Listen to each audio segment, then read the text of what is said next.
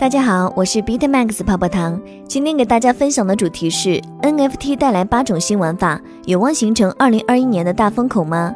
聚焦一整天，国际区块链专利统计最新结果，蚂蚁、平安、腾讯分列申请数前三名。韩国国税局统计发现，两千四百一十六人利用虚拟货币逃税。印度拟立法禁止加密货币，印度财长澄清加密禁止立场，并非关闭所有加密窗口。数字经济驶入快车道，区块链专利关注度回归实体。以太坊上 BTC 锚定币锁仓量突破一百亿美元。灰度在《纽约时报》刊登 GBTC 广告，比特币总市值现已超过加元货币供应量 M1。以下对于 NFT 的八种新玩法的详细解读来自白话区块链。了解更多财富密码，可以加泡泡糖微信小写的 PPT 幺九九九零六。近来的 NFT 很火，很多项目你根本不知道它为什么涨，一看原来是与 NFT 相关的。如果说去年的许多 DeFi 项目至少有数据支撑的话，那么今年的 NFT 很多项目，除了像是 Flow 还有 NBN Top Shot 这种强数据支撑的项目，其他许多 NFT 可能单单只是因为它是 NFT 而涨。但是不管怎么说，你也应该非常明确的意识到，二零二一年的区块链 NFT 有望形成一个大风口。当我们提到 NFT 或者说 NFT 的项目，我们第一时间会想到的是加密猫。那些看得懂看不懂的加密艺术画，或者是最近特别大火的 NBN Top Shot 之类。本片我们来讲一讲一些 NFT 的创新型项目，有些可能你早就知道，有些你可能听都没听说过。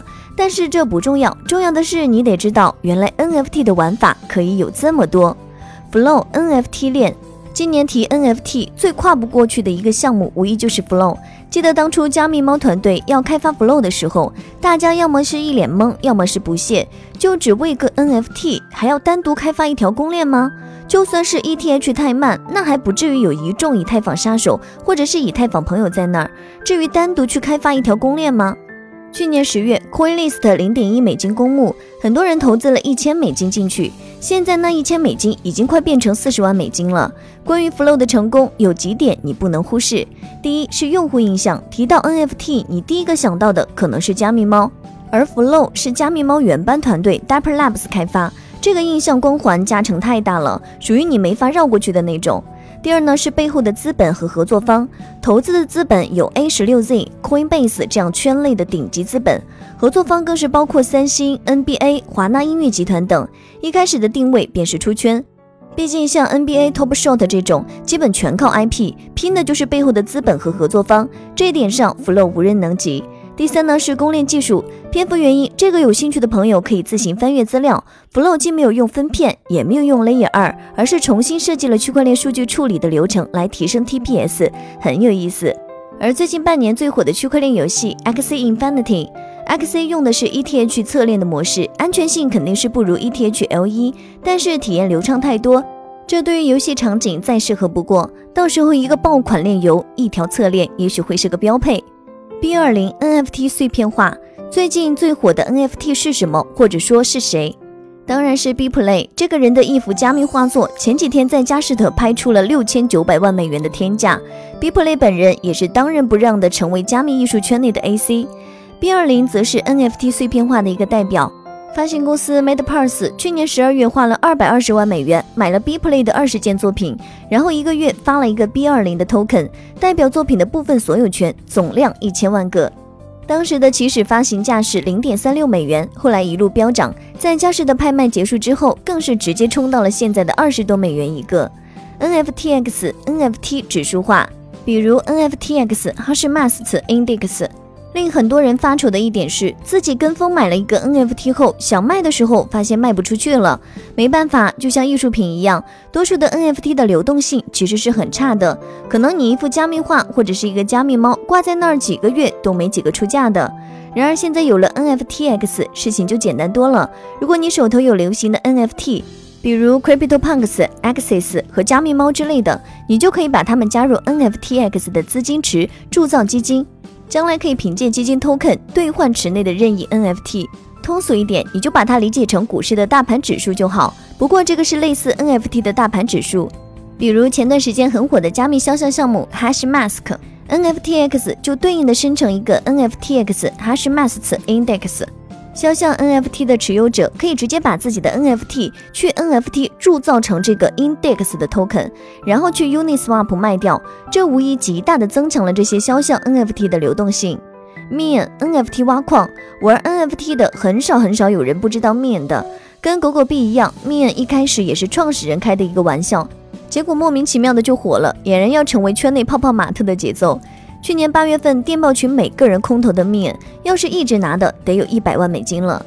面仿照当时的 DeFi 流动性挖矿，开启了 NFT 挖矿的玩法，一池存面挖菠萝，然后拿菠萝换卡片，有残次品、常规和稀有级别，需要的菠萝数量不同。二池拿面的 LP 来挖，可以挖到传奇级别的卡片，比如中本聪的那张可以卖五十个 ETH。面现在正在开发 V2 版本，据说到时候玩法更多，值得期待。One Sure 当 Fiance，NFT 与保险。印象中，NFT 与 DeFi 正儿八经的结合。YinSure 应该算是个代表作。去年 DeFi 正火的时候，保险项目只有老派项目 NXM 一个，而且需要 KYC，很多朋友根本买不了。创建了 YFI 的 AC 大神灵机一动，把 NFT 和保险结合了一下，搞出了 One Sure 当 Fiance。简单来说，就是在你那里可以 YFI 里面买保险，不需要 KYC，由 NXM 承保。保单直接以 NFT 的形式 token 化，可以在 NFT 平台 Rarible 上直接交易。后来的 Safe，也就是 Cover 的前身，直接带火了 NFT 保单挖矿，导致 RARI 上的保单被一抢而空。Font NFT 加 DeFi 加 DAO，这个基本上是一个互联网字体设计者区块链版。现在有了 NFT，你可以设计字体的同时把它卖出去，而且不仅仅是卖出去，你还可以转移所有权、做借贷、切割股权、做分红和挣利息。一个从互联网时代通过 NFT 到区块链的有意思尝试。Covo 资产组合 NFT，Covo 要做的是把可以 ERC20 的许多 token 组合成 NFT 的一种尝试。如果做好了，有可能是 NFT 基础设施的重要一环。然而团队一直就那么不温不火，所以 token 价也同样不温不火。一个最简单的用例就是类似创建指数基金的形式，你把百分之四十的 BTC、百分之二十的 ETH、百分之十的 Link。百分之十的 AMPL 和百分之十的 ADA 打包成一个 NFT，只有这个 NFT 就代表只有一个投资的组合。POW NFT，NFT 与 POW 在 POS Staking 挖矿大行其道的今天，这个项目找回了最早的 POW 挖矿模式。发行方式不是今天的 DeFi 流动性挖矿那种 Fair Launch 模式，而是最早 BTC 和 ETH 那种拿电脑挖，然后难度递增的模式。这么新的项目也不能有什么 ASIC。大家就是拼电脑、拼运气，每一个原子都是 NFT，像加密猫一样，有着各自不同的属性或是造型。但你说这东西有多少实用或艺术价值呢？恐怕跟其他许多 NFT 一样，薛定谔式的价值，有人买就有，没人买就没有。以上呢就是今日的区块链大事件。喜欢本音频的话，帮助转发，截屏发给泡泡糖领取奖励哦。好了，今天的节目到这就结束喽，咱们下期再见，拜拜。